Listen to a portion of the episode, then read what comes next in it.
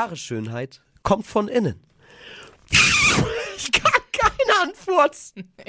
Nein, was ich sagen will ist, jede Gesellschaft hat ihr Schönheitsideal und genau diese ideal schönen Menschen castet Marco Siverno. Chef bei Deutschlands größter Modeagentur MGM Models und heute zu Gast bei uns. Wie sich das Schönheitsideal in den letzten Jahren verändert hat, das verrät er uns. Auf jeden Fall noch nicht genug, sagt Body Positivity Aktivistin Katrin Schorn alias Marshmallow Mädchen. Sie findet, dicke Menschen werden immer noch grundlos benachteiligt, zum Beispiel bei der Jobsuche. Und äh, warum das so ist und was wir dagegen tun können, das klären wir gleich mit ihr. Letzter Ausweg Schönheits-OP, wo selbst Dr. Dennis von Heimburg als äh, Schönheitschirurg auf keinen Fall das Messer ansetzen würde und wo am meisten geschnibbelt wird. Das hört ihr auch gleich. Außerdem eure Meinungen und Erfahrungen rund ums Thema Schönheit, wie sehr uns das unter Druck setzen kann. Jetzt bei Gute Frage, deine Talkshow, der Live-Podcast zur Radiosendung. Geht doch.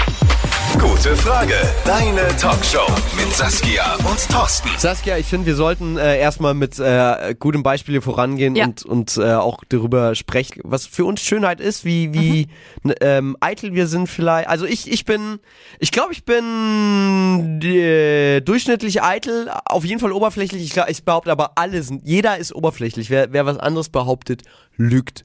Das stimme ich dir aber zu. Also ich glaube, jeder hat ähm, legt Wert auf Optik und ich glaube, man kommt Ja. auch überhaupt nicht drum herum, Leute, wenn man sie zum ersten Mal sieht, erstmal so ein bisschen in Schubladen zu stecken. Voll. Ich glaube, da ist niemand frei davon. Was ich dafür oder daraus für Konsequenzen ziehe, ist ja, glaube ich, eher die, die Tatsache, die dann unterscheidet, ob das überhaupt schlimm ist oder nicht. Ähm, Ah. Ich glaube, ich bin auch, wie schon festgehalten, oberflächlich. Ich glaube aber, dass ich in Bezug auf mich selber, das muss ich sagen, entspannter geworden bin. Also, das ist immer so ein bisschen das Klischee, je älter man wird, desto entspannter wird man. Das ist aber so. Äh, jetzt mit 30 ähm, stehe ich ganz anders zu mir und zu meinem Körper als mit Anfang 20. Also ein Beispiel, mit Anfang 20 ungeschminkt irgendwo hinzugehen, in die Arbeit zu gehen oder so, wäre für mich niemals, und ich meine wirklich niemals mit Ausrufezeichen, niemals in Frage gekommen. Und heute ist es halt einfach so, dass ich mir denke, ja, wenn ich Bock hab, habe ich Bock, dann schminke ich mich auch und wenn nicht, dann halt nicht. Da wird man lockerer, ne? Da, ja, also Und ich kenne es umgekehrt. Ähm, ich glaube, ich müsste jetzt vage zurück, ist doch schon ein paar Jährchen her, dass ich vielleicht 18 war und mit Schule fertig und so. Aber ähm, da, da habe ich wahrscheinlich auch eher dann auf Mädels geguckt, die äh, natürlich geschminkt waren. Ähm, und ähm, jetzt ist auch eher so, dass ich zum Beispiel attraktiver finde, gerade wenn sich jemand nicht schminkt, weil das du strahlst damit halt auch direkt ein anderes Selbstbewusstsein aus, finde ich. Na klar, ja, aber dann musst du, glaube ich, von Natur aus ein, gewissen, äh, ein gewisses Schönheitsideal schon erfüllen, damit das nicht, damit du nicht, weil das ist zum Beispiel was, äh, passiert dir als Frau sehr, sehr oft, vor allen Dingen, wenn du normalerweise geschminkt unterwegs bist und du kommst dann ungeschminkt in die Arbeit, fragen dich neun von zehn Kollegen, ob du krank bist, ob es dir nicht gut geht, ob du nach Hause willst und äh, das ist natürlich jetzt nicht gerade förderlich fürs Selbstbewusstsein zu sagen, ich gehe auch mal ungeschminkt irgendwo. Da- Das ist aber auch ein Thema, da, also ich glaube, da müssen wir noch eine neue Show drüber aufmachen. Ich glaube auch. Weil, wann, wir denn auch jetzt wirklich Sch- Schminke für Männer in der Gesellschaft etablieren oder nicht. Mhm. Weil guck, ich habe zum Beispiel die krassesten Augenringe immer. Aber das ist, ich muss damit nicht leben. Mir, mir begegnen diese Vorurteile nicht. Bei mir fragt keiner, bist du richtig. krank, hast die Nacht durchgefeiert oder ist irgendwas los? Nee, ich bin einfach ein Mann. Also ich weiß schon, dass ich da echt einen Luxus habe. Ähm, das, äh, aber klar ist eine andere. Ey, ich habe auch äh, natürlich in Vorbereitung dieser Show verschiedene Erlebnisse und Erfahrungen ähm, äh, mich dran erinnert und, und, und überlegt, was man hier erzählen kann. Ich habe auch einmal mit, mit einer Frau zusammengearbeitet.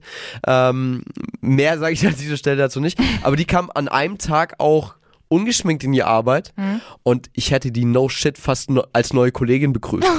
Ich dachte, hä, ist, ist das jetzt eine neue Praktikantin oder? Ne, aber, ne, aber, aber äh, da in dem Zusammenhang, weil ähm, auch da ja schon das Schönheitsideal ähm, man weit verschieben kann in relativ natürlich geschminkt oder extrem geschminkt und du hast halt Ja, einfach klar. ein paar Schichten drauf. Auch, auch Make-up die hat habe ich nicht erkannt. Make-up hat ja auch verschiedene, verschiedenen Sinn und Zweck. Also ich glaube, ähm, man schminkt sich als Frau nicht nur, oder viele Frauen schminken sich nicht nur, weil sie äh, sich nicht schön fühlen oder Mhm. um irgendwas zu kaschieren, sondern oft auch natürlich als Ausdrucksmittel, ne? Also so eine, so eine rote, ein roter Lippenstift oder irgendwie ein krasses ähm, Augen-Make-up. Das machen ja viele Leute, weil sie, weil sie da was ausdrücken wollen und nicht um was zu verstecken. Und das Ja. verändert natürlich natürlich aber auch extrem. Also ich war früher nun auch nicht gerade wenig geschminkt und bin es auch heute manchmal, wenn ich Bock drauf habe, nicht. Und das äh, ist mir schon klar, dass dann der Kontrast, wenn ich dann mal wieder nicht geschminkt bin, deutlich größer ist, als wenn ich es jetzt immer natürlich halten würde. Klar. Ich habe gerade gedacht, das, das ist echt ein, ein guter Punkt. Bei Männern, äh, Männer gehen dann an die Haarfarbe, um aufzufallen. Wenn man an Rezo mit seinen blauen Haaren Ja. denkt, den YouTuber, Sascha Lobo, der, der Journalist, Podcaster, Ja. da mit seinem roten Irokesenschnitt, hat jeder ein Bild vor Augen. Ja. Und die machen das natürlich für ihre Marke.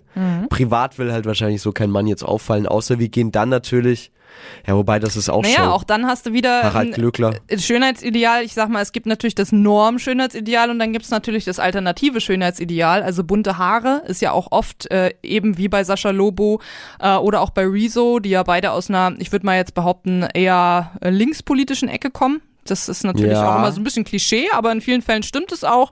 Die ganze alternative rechts macht Szene. die Haare weg. Ja. Und ähm, So ich, aber das hat nichts mit meiner Gesinnung zu tun, da wächst nicht viel. Und ähm, ja, und es, klar, dass dazu gehören äh, zum Beispiel Tattoos. Und das ist ja bei mir auch so ein äh, Ding. Ich habe ja weiche nun, was das angeht, auch sehr von der Norm ab. Äh, hab viele Tattoos, hab Piercings, hab äh, gedehnte Ohrlöcher.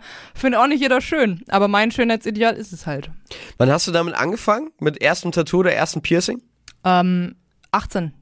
Okay. Beides. Wurdest du denn schnell mehr oder hast du lang erstmal so eins und mal so rantasten oder? Nee, weil ich eigentlich von vornherein, also schon als äh, Teenager von mir, das Bild hatte, dass ich äh, viel tätowiert sein werde, will. Also das war jetzt auch nicht unbedingt so ein Akt der Rebellion, aber so habe ich mich immer gesehen. Also, also zu, bei mir war es wirklich Ja. keine Rebellion, weil meine Eltern sind beide tätowiert. Meine Mutter ist, glaube ich, tätowierter als ich.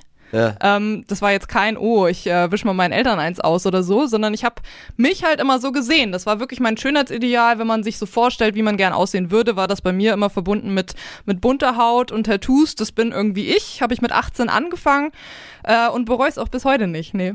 Nee, finde ich Mhm. auch stark. Ich finde, ich mag das, wenn man dazu steht. Ich verstehst du nicht, wenn Leute so, so, ja, weiß nicht, so sich ein Tattoo stechen lassen, weil sie meinen, so aus Leichtsinn, so, Mhm. oh, ja, ich, ich glaube, ich mache das jetzt einfach mal. Aber teilweise die Leute bereuen es nach einem Jahr. So, Ja, das siehst du denen auch an. Und ich wäre fast, ich wäre fast mal einer von denen geworden. Echt?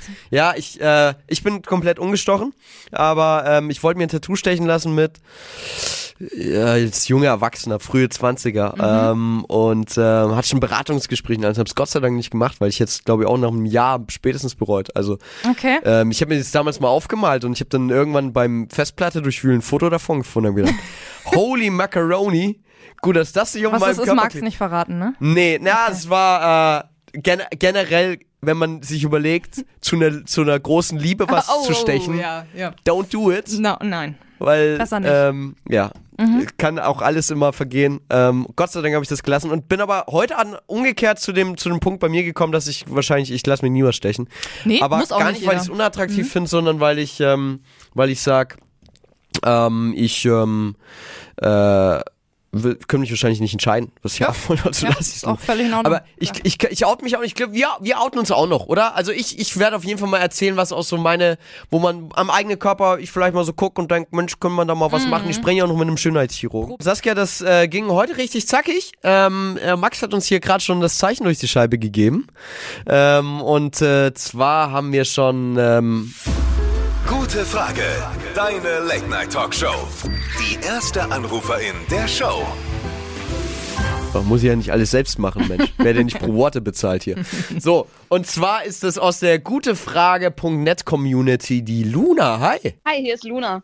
Hi Luna, zum Thema Schönheitsideale wollen wir mit dir sprechen. Ähm, inwiefern hast du dazu was zu sagen? Ja, ich selber hatte vor fast acht Jahren eine Schönheits-OP, meine erste und einzige bis jetzt und das soll auch so bleiben.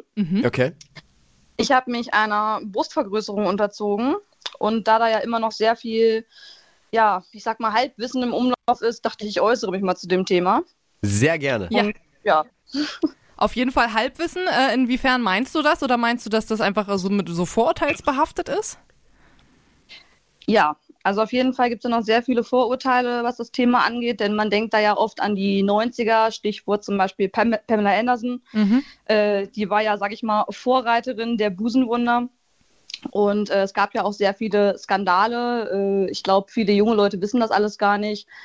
Mit äh, ja, kaputten Implantaten, mit beschädigten Implantaten. Dann gab es ja viel Ärztepfusch und deswegen wird das heute auch oft noch verteufelt, Okay, was ich sehr schade finde. Und ich, hätt, ähm, ey, ganz, ich fand es direkt spannend, äh, wie du eingestiegen bist, dass du eine hattest und dabei soll es aber auch auf jeden Fall bleiben und dann ausgerechnet mit der Brustvergrößerung um die Ecke kommst, weil das natürlich, ähm, wie du sagst, es ist äh, wahrscheinlich die Schönheitsoperation, die am klischeebehaftesten ist. Deswegen hätte ich dich gern vorab gefragt, ähm, was denn dein Motiv war, dass du sagst, die doch auf jeden Fall die OP. Naja, ich habe eigentlich erst sehr spät gesagt, dass ich diese OP machen lassen werde. Äh, bei mir hat sich ab dem 13. Lebensjahr nichts mehr am Brustwachstum getan. Es hat mich schon sehr traurig gemacht als Teenager, aber ich dachte immer, gut, damit musst du eben leben. Ja. Äh, mit dem Thema Brustvergrößerung habe ich mich damals natürlich noch gar nicht befasst. Ich war ja fast noch ein Kind. Ja, und dann so mit 19, 20 Du, wir müssen dich mal ganz kurz auf. unterbrechen, weil wir ganz eine ganz schlechte Leitung haben. Du bist extrem abgehackt gerade die letzten paar Sätze schon. Ähm, sag noch mal ganz kurz was. Ist es jetzt besser? Ja, jetzt direkt ist es wieder, besser. Magst du noch mal einsteigen direkt mit dem Beginn sozusagen deiner Antwort auf Thorstens Frage? Ja, also wir haben, wir haben noch verstanden, äh, du hast mit 13 quasi schon kein Wachstum, hast erst gedacht, das, das äh, ist halt jetzt so und dann? Genau, und dann äh, habe ich da nicht mehr versucht dran zu denken. Also es fiel mir zwar sehr schwer, es ist ja immer ein sehr präsentes Thema bei Mädchen. Ja, und dann mit 19, 20 habe ich dann doch mal über eine Schönheits-OP nachgedacht und habe es aber verworfen, weil ich viel zu wenig Infos hatte, weil ich wusste, dass viel darüber geschimpft wird. Denn viele Leute kennen ja eben nur sehr schlechte und übertriebene Ergebnisse aus den Medien. Zum Beispiel Lolo Ferrari ist auch ein ganz krasser Fall. Und wenn die Leute das Thema Brustvergrößerung hören, ja, dann denken sie eben automatisch an Extreme. Ja, und ähm, bei dir ist es dann, wenn du schon sagst, bei den meisten ist es extrem, bei dir dann nicht quasi. Für, für ähm, was hast du dich dann genau entschieden? Also nach welchem Maßstab hast du gesagt, möchtest du deine Brust haben? Ja, ich habe natürlich viel rumgeforscht, bin viel im Internet gesurft und habe dann eben auch sehr schöne natürliche Ergebnisse gefunden. Überhaupt nicht übertrieben, keine Brüste in Wassermelonengröße, so wie man es halt auch oft sieht.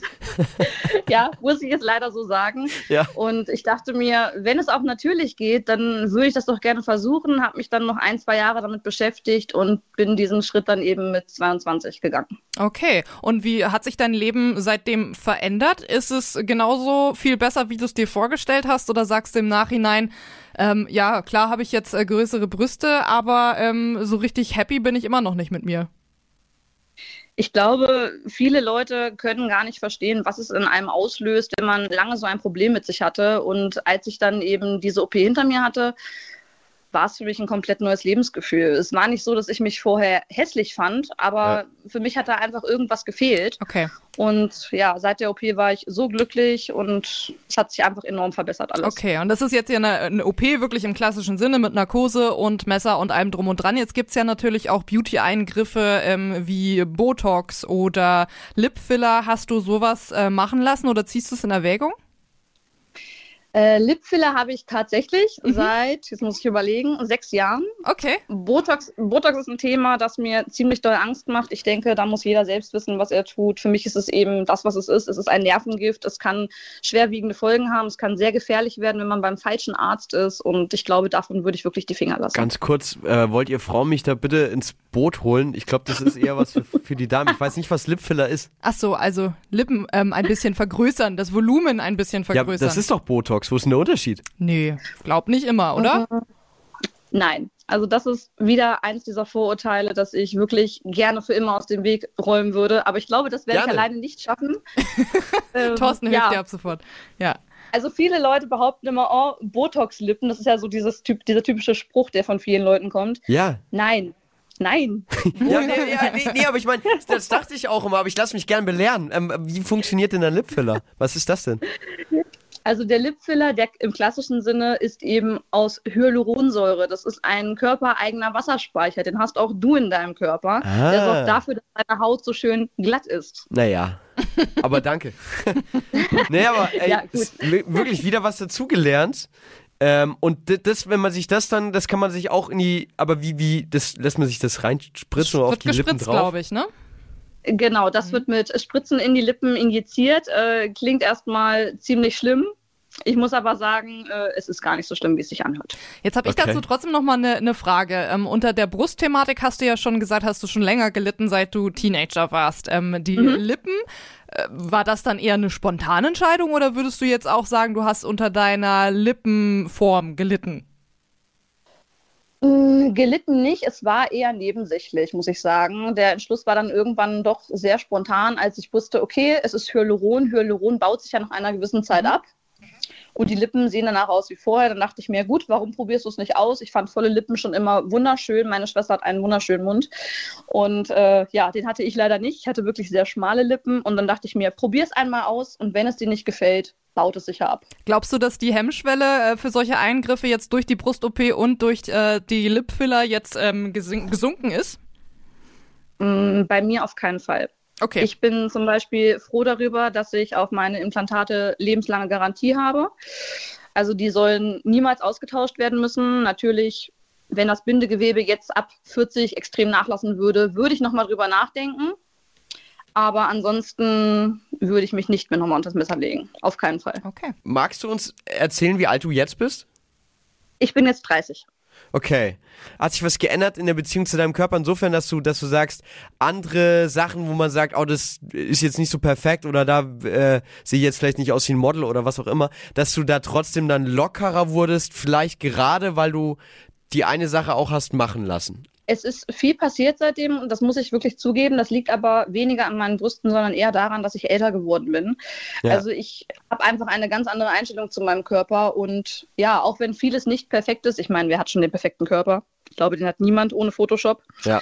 Ähm, auch wenn vieles nicht perfekt ist, gucke ich in den Spiegel und finde mich rundum schön. Ich kann mich ansehen und sagen, ja, du bist super, du bist toll und äh, ja, es hat sich sehr viel Selbstliebe bei mir entwickelt. Das ist sehr schön. Das Dann- freut mich sehr für dich. Würde ich aber gerne noch die Frage anschließen, du hast ähm, die OP mit 22 gehabt. Glaubst du, Mhm. dass wenn du es da dann doch noch nicht durchgezogen hättest, dass das jetzt trotzdem auch so eingetreten wäre, wenn du einfach sagst, okay, ich schau mal und dann werde ich 30 und dann wird das alles ruhiger? Mm, Ja, es, es könnte durchaus sein, denn ich glaube schon, dass sich meine Einstellung auch so verändert hätte, wie sie eben jetzt ist. Ja. Ich glaube schon, dass ich mich mehr lieben würde, aber die Frage wäre eben immer, was wäre gewesen, wenn? Wenn ich Ja. diesen Schritt gegangen wäre, ne, wäre es besser geworden. Mhm. Ja, und in der Zwischenzeit hast du ja erzählt, wie gut es dir getan hat und dass du es nicht bereust und das ist mit Sicherheit die Hauptsache. Aber es Absolut. sind extrem spannende Einblicke gewesen. Ja, und auch vielen Dank für deine Offenheit, darüber zu, zu reden, Ja. weil, wie du schon gesagt hast am Anfang, es ist nicht so ein ganz einfaches Thema. Viele Leute reden da sehr herabfallend oder abfällig darüber. Und dementsprechend danke für deine Offenheit und äh, für deinen Anruf. Ja, sehr gerne. Dürfte ich noch abschließend was dazu sagen? Na klar. Klar, gerne. Und zwar werde ich auch bei Gute Frage sehr oft von jungen Mädchen angeschrieben, die fragen, ob ich ihnen zu einer OP raten würde. Und Mhm. ich muss sagen, das würde ich niemals tun. Ja. Oft sind es eben Mädchen, die gemobbt werden für ihre kleine Oberweite, die dann von Mhm. Jungs dumme Sprüche bekommen. Und das finde ich ist eine ganz, ganz schlimme Sache. Und man sollte sich genau überlegen, was man zu jemandem sagt, denn es kann ganz, ganz viel kaputt machen und eben in die falsche Richtung führen. Und dann wird eine OP die Mädchen auch nicht glücklicher machen. Auf jeden Fall, man soll es ja für sich machen und nicht für andere, ne? Und deswegen muss die Richtig. Motivation dahinter ja auf jeden Fall stimmen. Genau. Genau, wunderbar. Sehr wertvoll, das auch nochmal aus erster Hand zu hören quasi. Absolut. Dann ja, wünschen Luna. wir dir jetzt noch einen sehr schönen Abend. Ja, danke, den wünsche ich euch auch. Dankeschön. Mach's gut. Alles Gute. Ciao. Tschüss. Tschö. Frage, deine Talkshow heute mit dem Thema Schönheitsideale. Dass was wir das wir so darunter. Das fragen ja gut, dass, ihr wisst schon, warum wir beim Radio arbeiten, nicht beim Fernsehen, ne? Oh Gott, ja. Genau, weil wir darüber reden können. Ganz un, unbehaftet. Ungeniert. Ungeniert, das Wort habe ich gesucht, richtig. Ähm, unsere nächste Gästin, die beschäftigt sich mit dem Thema so ein bisschen aus einer anderen Perspektive. Sie heißt Katrin Schorn, alias Marshmallow-Mädchen und ist Bloggerin und Teil des Body Positivity Movements. Hi Katrin. Hallo, ich freue mich da zu sein. Hi Ja. Katrin. Wir Schön, freuen uns auch sehr. Was hat's denn damit auf sich mit der Movement? Das Movement an sich ist tatsächlich ein relativ altes, kommt aus den 1970er Jahren aus Oh. den USA ähm, und hatte äh, tatsächlich auch einen sehr politischen Hintergrund. Ähm, es ging nämlich um das Thema Gewichtsdiskriminierung und auch andere Diskriminierungen, die damit zusammenhängen, ähm, zum Beispiel aufgrund der Hautfarbe und des Geschlechts. und dass die vor allem Frauen, schwarze Frauen, die das damals angestoßen haben, da eine Veränderung in der Gesellschaft haben wollten, dass Menschen einfach nicht äh, gewertet werden aufgrund ihres Körpers und ihres Körpergewichts und ihres Aussehens. Hm. Also es war mir gar nicht klar, dass die Bewegung nee. schon so alt ist. Das ist für mich eher so ein äh, Trend der letzten Jahre. Aber gut zu wissen, auch den Hintergrund zu kennen. Ähm, aber gerade weil das Ganze so alt ist, warum ist denn das heute noch nötig? Ja, gute Frage. Ähm, wir haben natürlich ähm, schon eine Menge Bewusstsein für Diskriminierung. Also wenn wir Feminismus gucken oder Antirassismusbewegung. Aber gerade was das Thema Körpergewicht angeht, ist noch gar nicht so eine Awareness da, dass das wirklich auch zu Diskriminierung führen kann und nicht nur ähm, Beleidigung ist, sondern wirklich auch strukturelle Diskriminierung, dass äh, Menschen, die zum Beispiel sehr dick sind, äh, schlechtere Chancen auf dem Arbeitsmarkt haben mhm. oder äh, die Wohnung nicht bekommen ähm, Echt? oder äh, keine Kleidung bekommen, weil es das in der Größe nicht gibt. Ja, ach, das mit der Wohnung und der, dem Arbeitsplatz finde ich, finde ich schon sehr interessant. Hast du da, ähm, ja, ich sag mal, äh, Infos, woran das genau liegt, dass jetzt in Bezug auf Wohnung und Arbeitsplatz ähm, da die Chancen schlechter stehen? Das hat was damit zu tun, was wir assoziieren mit Körpergewicht. Also ähm, ein, ein schlanker Körper wird oft assoziiert mit ähm, Erfolg und Schönheit und angesehen. Das sehen wir auch zum Beispiel an, an Models oder an Stars. Und ein dicker Körper wird eher assoziiert mit Faulheit und undiszipliniert, mhm. ungepflegt. Und wenn man das natürlich so übernimmt und man denkt, hey, ich bin jetzt hier Vermieterin, ich möchte natürlich niemand Ungepflegten haben haben. Und die Personalchefin denkt, äh, ich möchte natürlich niemand faulen in ja. der Firma haben. Ja, krass. Ich finde das sehr plausibel. Wir sind ja. echt, wir sind oberflächliche Schweine, wir Menschen. Was kann man denn an der, was kann man denn an der Gesellschaft ändern? Wo, wo würdest du sagen, muss man ansetzen? Also erstmal muss man ansetzen damit, dass überhaupt ein Bewusstsein dafür entsteht. Das sehen wir eben auch bei anderen Diskriminierungsformen. Es muss überhaupt erstmal ein Bewusstsein da sein und es muss den Menschen geglaubt werden, die das erleben. Ja. Das ist tatsächlich oft so ein Faktor, der äh, Probleme macht, dass einfach Menschen mit Diskriminierungserfahrungen nicht geglaubt wird. Und äh, da müssen wir, glaube ich, ganz groß ansetzen, aufzuklären und auch bei uns selbst mal schauen, wie offen wir dafür sind und wie offen wir auch dafür sind, unser eigenes Weltbild zu hinterfragen. Denn wir haben natürlich alle diese Gedankenmuster ganz, ganz tief irgendwo im Unterbewusstsein drin.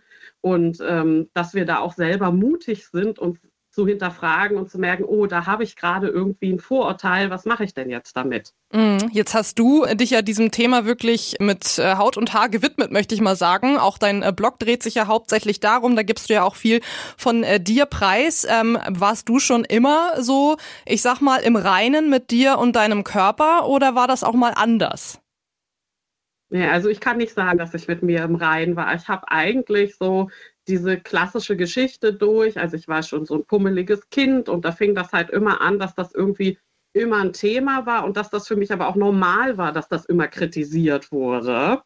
Und ähm, dann in meinen Zwanzigern ungefähr, da wurde das dann einfach für mich so schlimm, dass ich wirklich auch Depressionen bekommen habe und Angstzustände, mich gar nicht mehr vor die Tür getraut habe, einfach auch diesen permanenten Selbsthass-Talk hatte mit, so kannst du dich den Leuten ja nicht zumuten und eben auch ganz praktische Probleme wie, ich, ich finde keine Klamotten, also womit soll ich vor die Tür? Ich kann ja nicht nackt vor die Tür gehen. Und ähm, dann hat sich das tatsächlich erst sehr langsam, als ich begonnen habe, meine Depression therapeutisch aufzuarbeiten, äh, entwickelt, dass ich selbst ein Bewusstsein dafür bekommen habe, hey, Moment mal, ähm, warum äh, gehen die Leute und warum gehe ich mit mir so, so schlecht um? Ich bin ja ein wertvoller Mensch und ich bin ein liebevoller Mensch und das hat überhaupt nichts mit meinem Aussehen oder meinem Körper zu tun. Kannst du kurz äh, dazu sagen, ähm, du hast gesagt, die, die härteste Phase war in deinen 20ern. Wie alt bist du jetzt? Ich bin jetzt 39, kurz vor der 40 also es ist mit Sicherheit auch ein Prozess, den man nie für sich ganz abschließt. Das hat ja auch viel mit dem, mit dem Selbstwertgefühl zu tun. Aber wann war das so für dich ein Moment, wo du sagst, jetzt bin ich mit mir mal im Rein? Das war mit Anfang 30. Also da hatte ich äh, schon ein bisschen Therapie hinter mir und da habe ich dann auch ähm, quasi Body Positivity gelernt, aber da gab es dieses Wort in Deutschland ja noch gar nicht. Aber ich kann sagen, so mit Anfang 30, und das geht, glaube ich, vielen Frauen vor allen Dingen so, da kommt so eine gewisse Ruhe rein und auch so ein gewisses, es ist mir egal, was andere von mir denken, Gefühl. Aber du hast vollkommen recht, es ist ein immerwährender Prozess. Ja, kann ich, äh, kann ich nur bestätigen, sehe ich ganz genauso wie du. Jetzt gibt's ja aber auch viele Kritiker der Body Positivity Bewegung, äh, die den Vorwurf machen, naja, eigentlich ähm, promotet man damit Übergewicht, was ja am Ende des Tages mindestens genauso ungesund ist wie Untergewicht. Was sagst du zu dieser Kritik? Dass sie am Thema vorbeigeht. Also ähm, wenn wir Body Positivity irgendwie googeln und uns damit zuerst beschäftigen, dann kommen immer solche Schlagworte wie Schönheit, also dass ich mich schön finde oder dass ich mich liebe. Und eigentlich geht es nicht darum. Es geht um Respekt, Respekt allen Körpern gegenüber. Und ähm, dafür ist es auch vollkommen irrelevant, ob jemand jetzt gesund oder krank ist oder äh, eine Behinderung hat oder blonde Haare oder braune Haare. Ne? Für Respekt ist das vollkommen irrelevant. Alle Menschen haben erstmal grundsätzlich einen Respekt verdient und haben verdient, nicht diskriminiert zu werden. Vollkommen egal, was es für Umstände sind. Sprich, das, das Missverständnis äh, bei der Kritik ist schon vorher, dass du jetzt nicht für, für kräftigere ähm, äh, Körper wirbst, sondern einfach für Respekt für alle Körper ja, der Fakt ist einfach in unserer Gesellschaft, so wie sie jetzt ist, will auch niemand dick sein. Also ich kann mich da dick präsentieren, wie ich will. Das hat trotzdem extreme Nachteile in der Gesellschaft. Ich meine nicht gesundheitlich, ich meine wirklich welche, die im Diskriminierungsland liegen. Ja.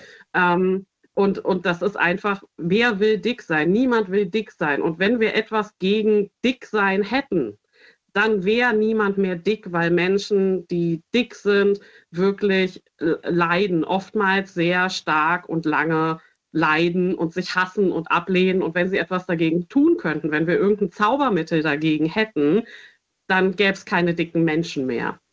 Ja, ist irgendwie krass, ne? Wenn man drüber nachdenkt, auch was du gerade sagst mit dem äh, Respekt einfach erstmal gegenüberbringen und ähm, gar nicht so auf dem Lebensstil rumhacken, würde man bei einer schlanken Person, die jeden Tag nur Fastfood isst, wahrscheinlich gar nicht sagen. Also, ne, der würde man diesen Vor oder oder einem Raucher oder so macht man den Vorwurf ja auch nicht irgendwie oder zumindest nicht, wenn er jetzt nicht das äh, ständig vor Kameras und Mikros irgendwie ähm, als was Tolles promotet. Deswegen ähm, ja, auf jeden Fall ähm, sollte man da mal drüber nachdenken. Jetzt hast du auf deinem Blog auch Shop-Empfehlungen für Mode Mode in Übergrößen. Wenn es dann ja aber ums Thema Respekt geht und ich sag mal, äh, Leute mit einer mit einem gewissen Körper nicht irgendwie immer so so abzusondern, ähm, ist es dann überhaupt eigentlich dann richtig, dass es spezielle Shops für übergewichtige Menschen gibt oder sollte das nicht eigentlich permanent in allen Modegeschäften immer zur Auswahl stehen?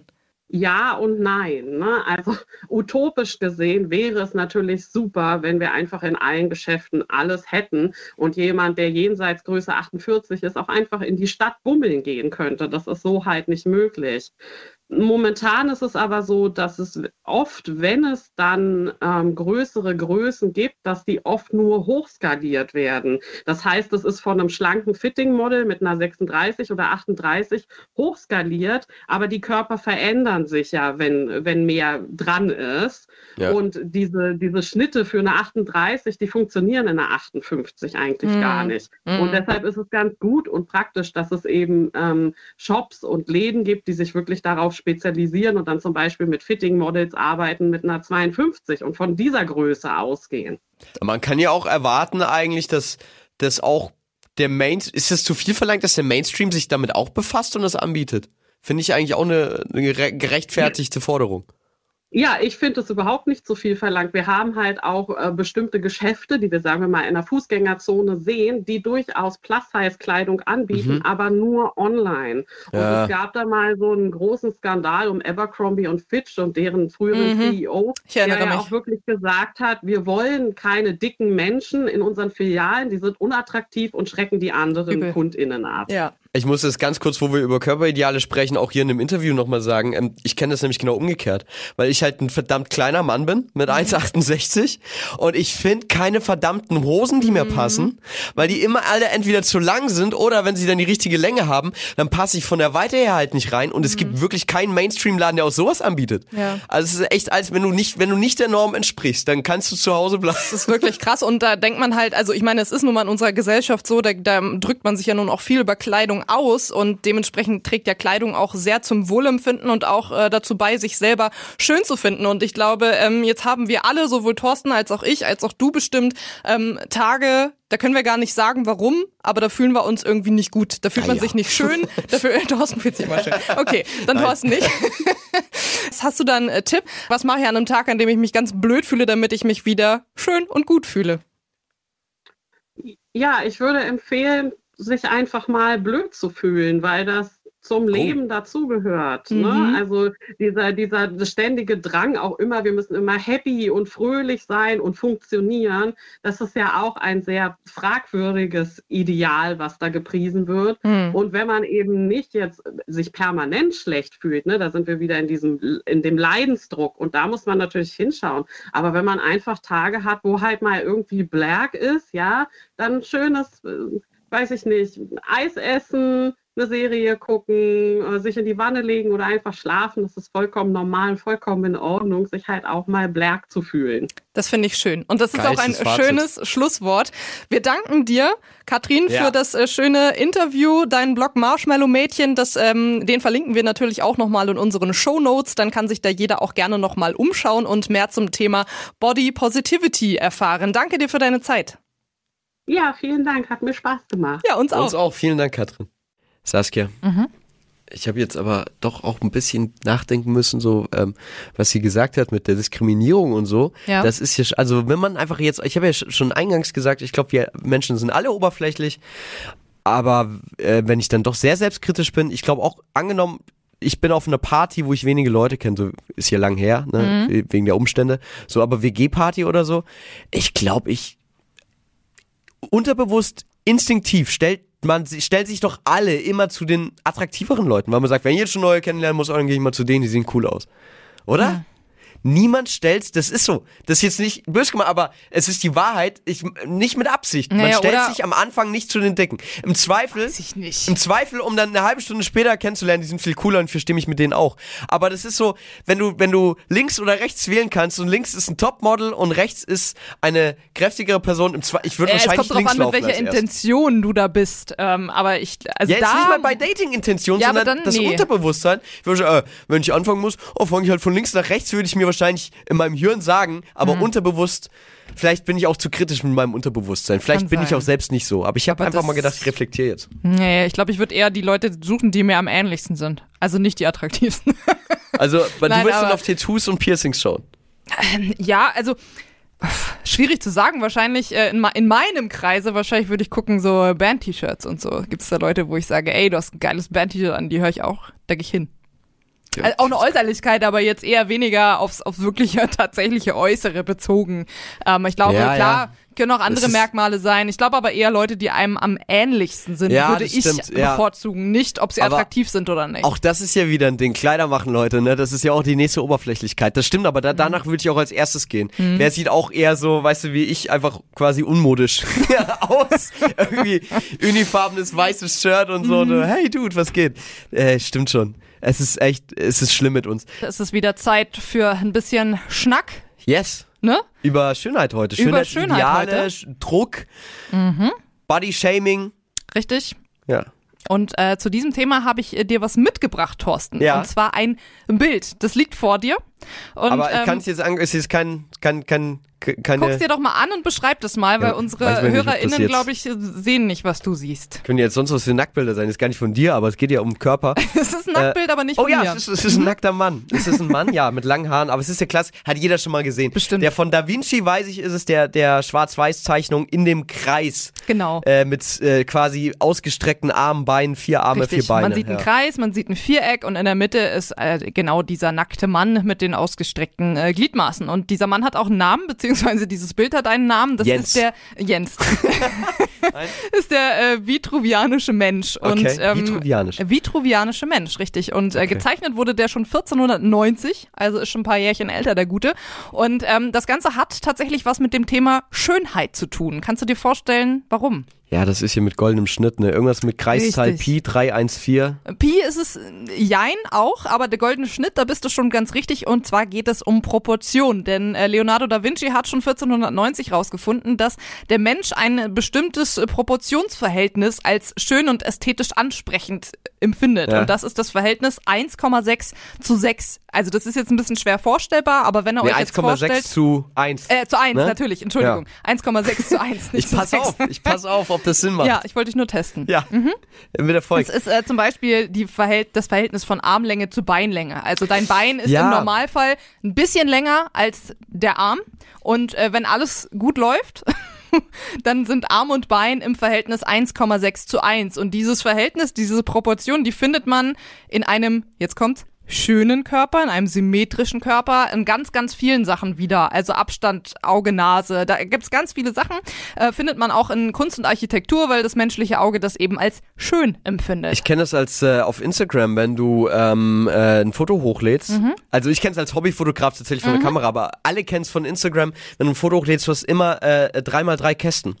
Und das ist auch der goldene Schnitt, ist Mhm. Richtig. dieses Drittel. Und irgendwie hängt es mathematisch mit der Kreiszahl Pi zusammen. Ja, Das wahrscheinlich. ist aber, glaube ich, was für eine andere Donnerstagabendausgabe, weil da werden wir auch zwei Stunden drüber diskutieren. Und da bin ich auch die falsche für, glaube ich, weil da habe ich ja gar keine Ahnung von. Nee, aber, wir, wir, ja. schauen, wir schauen gleich mal in die gutefrage.net Community, wie äh, euer Verhältnis zu Schönheitsidealen äh, ist und sprechen danach mit dem Experten, mit äh, Marco Sinervo, seines Zeichens Ja. Modelagent in der größten Agentur Deutschlands. Krass. Ja, auf jeden Fall. Da bin ich mal gespannt, was der uns so erzählt, was er überhaupt schön empf- empfindet und was ich ihn auch gern fragen würde, ist, ähm, ob er da selber eigentlich auch äh, nur von schönen Menschen umgeben sein will. Würde mich sehr interessieren. Ich würde jetzt einfach mal meine Hand ins Feuer legen, ja. Ja, Und es würde ihn wahrscheinlich auch nicht stören, aber wir haken nach. auf jeden Fall. Wir quatschen hier auch nachher noch über unsere Problemzonen. Ja. Saskia? Ja. Machen wir. Nur nochmal vergessen. Man will ja dann auch nicht alleine wieder Hannes Nee, hier. Hosen runter heute. Ja, Okay, alles klar. Und wir schauen auch in die gutefrage.net Community. Da haben wir nämlich auch eine Umfrage diese Woche wieder durchgeführt. Ähm, fühlt ihr euch denn von Schönheitsidealen unter Druck gesetzt? Und das fand ich sehr schön. Und die, die Umfrage macht dir sogar Mut, weil äh, da haben ähm, äh, rund ein Drittel hat gesagt, ich mag meinen Körper, auch wenn es Problemzonen gibt. Ein Drittel sagt sogar, ey, ich habe mich noch nie mit Schönheitsidealen beschäftigt. Und ähm, äh, ein paar sagen sogar, Schönheitsideale sind totaler Quatsch. Und äh, wir hatten hier die Antwortmöglichkeit, ja, es gibt schon viele schöne Menschen, denen ich nacheifere. Das hat tatsächlich niemand auf gutefrage.net gesagt. Sehr selbstbewusst, die Ich ganzen. weiß aber das finde ich warum. sehr gut. Alle, die das sagen würden, waren in der Zeit stattdessen auf Instagram unterwegs. Wahrscheinlich, ja. Und gerade für die, die jetzt zuhören, äh, vielleicht Instagram mal beiseite legen, weil wir hören hier gleich noch den Chef von Deutschlands größter Modelagentur, Marco Sinervo, der uns sagen kann, wie das Modelbusiness funktioniert und wie er eigentlich über Schönheitsideale nachdenkt. Und wie sie sich vielleicht verändert haben, auch in den letzten Jahren. Er wird's wissen. Der Mann hat Erfahrung. Wir sprechen jetzt mit jemandem, äh, wo man sagen kann, Schönheitsideal ist sein Business. Denn Ja. er hat vor knapp 20 Jahren Deutschlands, mittlerweile Deutschlands größte Modelagentur MGM Models in Hamburg gegründet. Ist wirklich, da ist alles unter Vertrag mittlerweile, was Rang und Namen hat. Und ähm, mit ihm werden wir jetzt unter anderem über natürlich Schönheitsideale sprechen, wie er das Ganze sieht. Äh, Vorab wollen wir aber erstmal von Marco Sinervo gerne wissen, wie man überhaupt an so einen Job kommt. Er würde mich auch privat interessieren. Hi. Hallo. In das Geschäft gekommen bin ich durch ähm, eine Ex-Freundin von mir, die Model war und äh, die mich irgendwann mal, als ich ganz jung war, 19, mit in ihre Agentur genommen hat. Und ich fand das alles so faszinierend und so glamourös und so groß und so spannend und international, dass ich mich dann entschlossen habe, nach dem Abitur dort eine Ausbildung anzufangen, ein Praktikum, Ausbildung zu machen. Und da bin ich dann hängen geblieben und das macht mir bis heute immer noch viel, viel Spaß. Ja, mit deiner Erfahrung, du hast es jetzt äh, angerissen, hast du ja auch schon ein Buch geschrieben über das Geschäft Fame versus Fake. Und da hast du auch ähm, beschrieben, dass sich das Business sehr verändert hat in diesen Jahrzehnten. Inwiefern denn? Ja, also ähm, mein Buch erscheint jetzt am 22. März und in dem Buch geht es eigentlich darum, genau, wie sich die Modelwelt ähm, verändert hat im Zuge dieser ganzen Fast-Fashion-Situation, die wir haben. Ich meine, äh, früher haben wir zwei ähm, große äh, Shows im Jahr gehabt, wo neue Kollektionen präsentiert wurden. Heute bringen die großen ähm, Fast-Fashion-Textiler äh, fast eigentlich ja monatlich äh, neue Kollektionen auf dem Markt zu ganz günstigen Preisen und alles wird schneller. Also man wird ja mit äh, Textilien heute fast totgeschlagen. Und ähm, dann daraufhin hat sich natürlich auch unser Geschäft ähm, verändert, dass ja auch permanent eigentlich mehr Models gebraucht werden und die werden mhm. dann wir nennen das E-Com, also die arbeiten fast jeden Tag in Studios und dann werden die Bilder ähm, sehr schnell produziert und hochgeladen in die Shopsysteme, damit man ja auch gleich dann auch alle neuen Kollektionen sehen kann. Das ist ein ziemlich mühsamer Job, das hat sich so für unser Business verändert, auch nicht mehr unbedingt immer nur der Traumjob. Wir haben natürlich auch noch Kampagnen und Fashion-Shows und was auch immer, aber das Geschäft ist eben sehr viel schnelllebiger geworden, äh, kurzmaliger und ähm, für Models ist es relativ anstrengend und Social Media ist natürlich ein ganz großes Thema, denn heute, das mhm. wisst ihr ja auch, auch, ähm, wird viel über Social Media auch verkauft. Die junge Generation ist, äh, die sogenannte Gen Z, ist natürlich meistens auf Instagram und TikTok unterwegs. Sie lesen weniger Zeitschriften, äh, gucken weniger Fernsehen, es sei denn, sie streamen vielleicht Netflix oder so. Und ansonsten sind sie meistens auf Social Media unterwegs und holen sich da eben auch ihre Anregungen und ihre Kaufempfehlungen. Und äh, dadurch hat sich Social Media mit meinem Geschäft ziemlich vermischt und viele Models sind heute eben auch Influencer das ist eigentlich so die größte Änderung jetzt in den letzten zehn Jahren, die da passiert ist. Hat sich in den 25 äh, Jahren und auch durch den Einfluss von äh, Social Media, was ja nun mal jeder benutzen kann, um äh, sich und seinen Körper dort zu präsentieren, auch das Schönheitsideal verändert? Ja, Schönheitsideal hat sich auch geändert. Das ist aber, ähm, wir haben heute einfach eine breite Spanne an Schönheitsidealen. Ich meine, das ist der Diversität geschuldet, wie man heute so schön sagt, Diversity.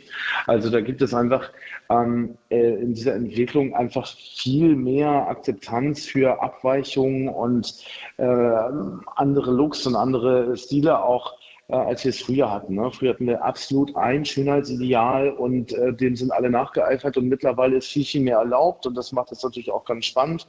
Und ähm, wir haben heute ähm, bei unseren 1200 Models viel, viel mehr Abwechslung eigentlich in den Looks auch drin. Ne? Es ist eigentlich auch schon eher gefragt, dass jemand unique ist, also sehr einzigartig aussieht, auch ähm, vielleicht auch mal ein bisschen spezieller außerhalb der normalen Norm.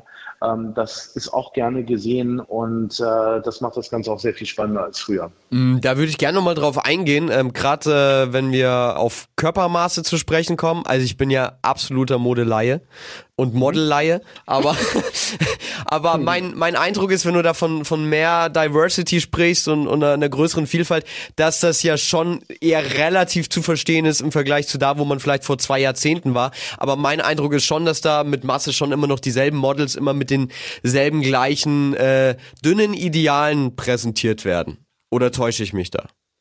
Ja, es gibt ja auch ein Curvy, also ja, hast du recht, auf jeden Fall. Ähm, das ist aber auch ähm, für den Modeljob eigentlich auch die Voraussetzung. Eine Größe und bestimmte Maße sind einfach Voraussetzungen, ja. damit du eben auch die Jobs abbilden kannst. Ne? Ich meine, man, in der Fashion Show, ähm, äh, Models sollen ja die Mode auch äh, optimal präsentieren können und daher sind die, ähm, die äh, Kollektionen der Designer natürlich auch auf dieses Idealmaß abge, ähm, zugeschnitten und es sieht eben auch ästhetisch aus. Es ist toll, wenn jemand groß und schlank ist. Ähm, das wissen wir alle, sieht ein äh, Kleid oder auch ähm, äh, andere Textilien einfach besser aus, als wenn jemand klein und dick ist. Das ist nun mal so. Ne? Das, das finde ich aber sehr faszinierend, dass du das äh, sagst und ich würde da gern total ehrlich einhaken.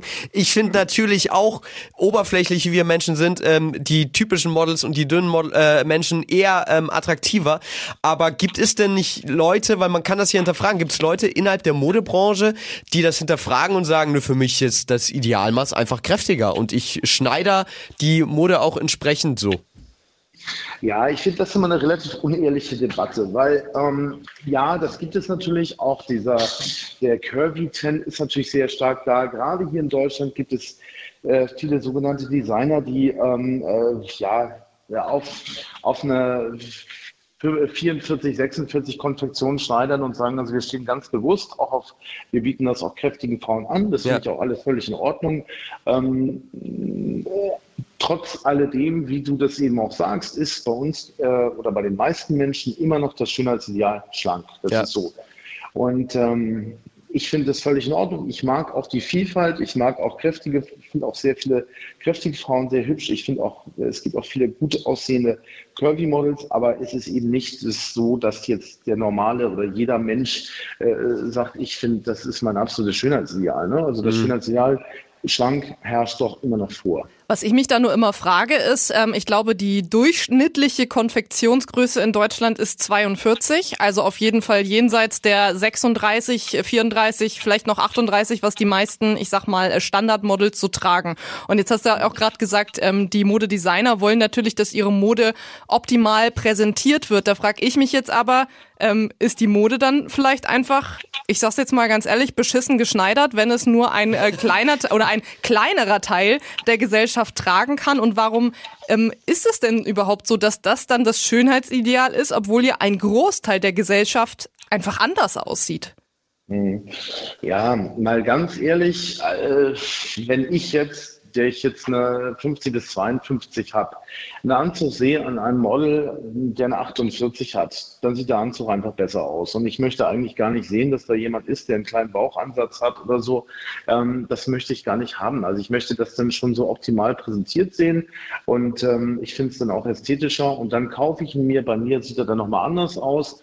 Ähm, ich Das ist ja das Frustrierende meistens, ne? Dass ich was sehe, meinetwegen auch beim Online-Shopping, das sehe und mir denke, oh Mensch, das sieht aber toll aus. Dann bestelle ich es mir, ziehe es an und denke mir, nee, also an mir sieht das ja überhaupt ganz furchtbar aus und dann Ja. stecke ich es wieder zurück. Ist doch eigentlich nicht Sinn und Zweck, Aber oder? man will ja so aussehen, wie, wie man es präsentiert bekommt. Das ist ja die Illusion. Also einfach das nur ist die ja, Illusion, die da das äh, Geschäft am Laufen hält. Verstehe. Okay. Es ist, glaube ich, verkaufsfördernd. Ne? Mhm. Ich meine, es gibt auch es gibt auch Kataloge und die äh, Plus-Size-Models eben äh, haben, äh, die äh, ja eine 42, 44, 46 haben und die präsentieren es ja dann eben auch mit solchen Models und verkaufen es auch durchaus gut. Ne? Äh, aber ich denke, wie gesagt, so das, das Schönheitsideal ist da eben doch noch schlank und man möchte das halt auch so sehen, also, und es verkauft sich dann auch besser. Und es kann ja an einem trotzdem auch gut aussehen. Ne? Also Klar. das heißt ja nicht gleich, dass es äh, nicht auch in der Konfektionsgröße größer äh, blöd aussieht. Ne? Aber so ist es halt optimal irgendwie in, in, dem, in den Augen der Betrachtern ähm, dargestellt. Ne? Jetzt, wo wir bei Idealen sind, bei Diversity heute, ähm, startet ja auch äh, wieder das bekannte Format Germany's Next Topmodel, die sich, glaube ich, auch jede Staffel mit mehr Diversity brüsten. Und ähm, da hätte uns natürlich mal interessiert, wie steht denn jemand äh, von innerhalb der Branche, der jetzt aber nicht direkt mit dem Format zu tun hat, zu eben dieser Idee, so Models zu casten?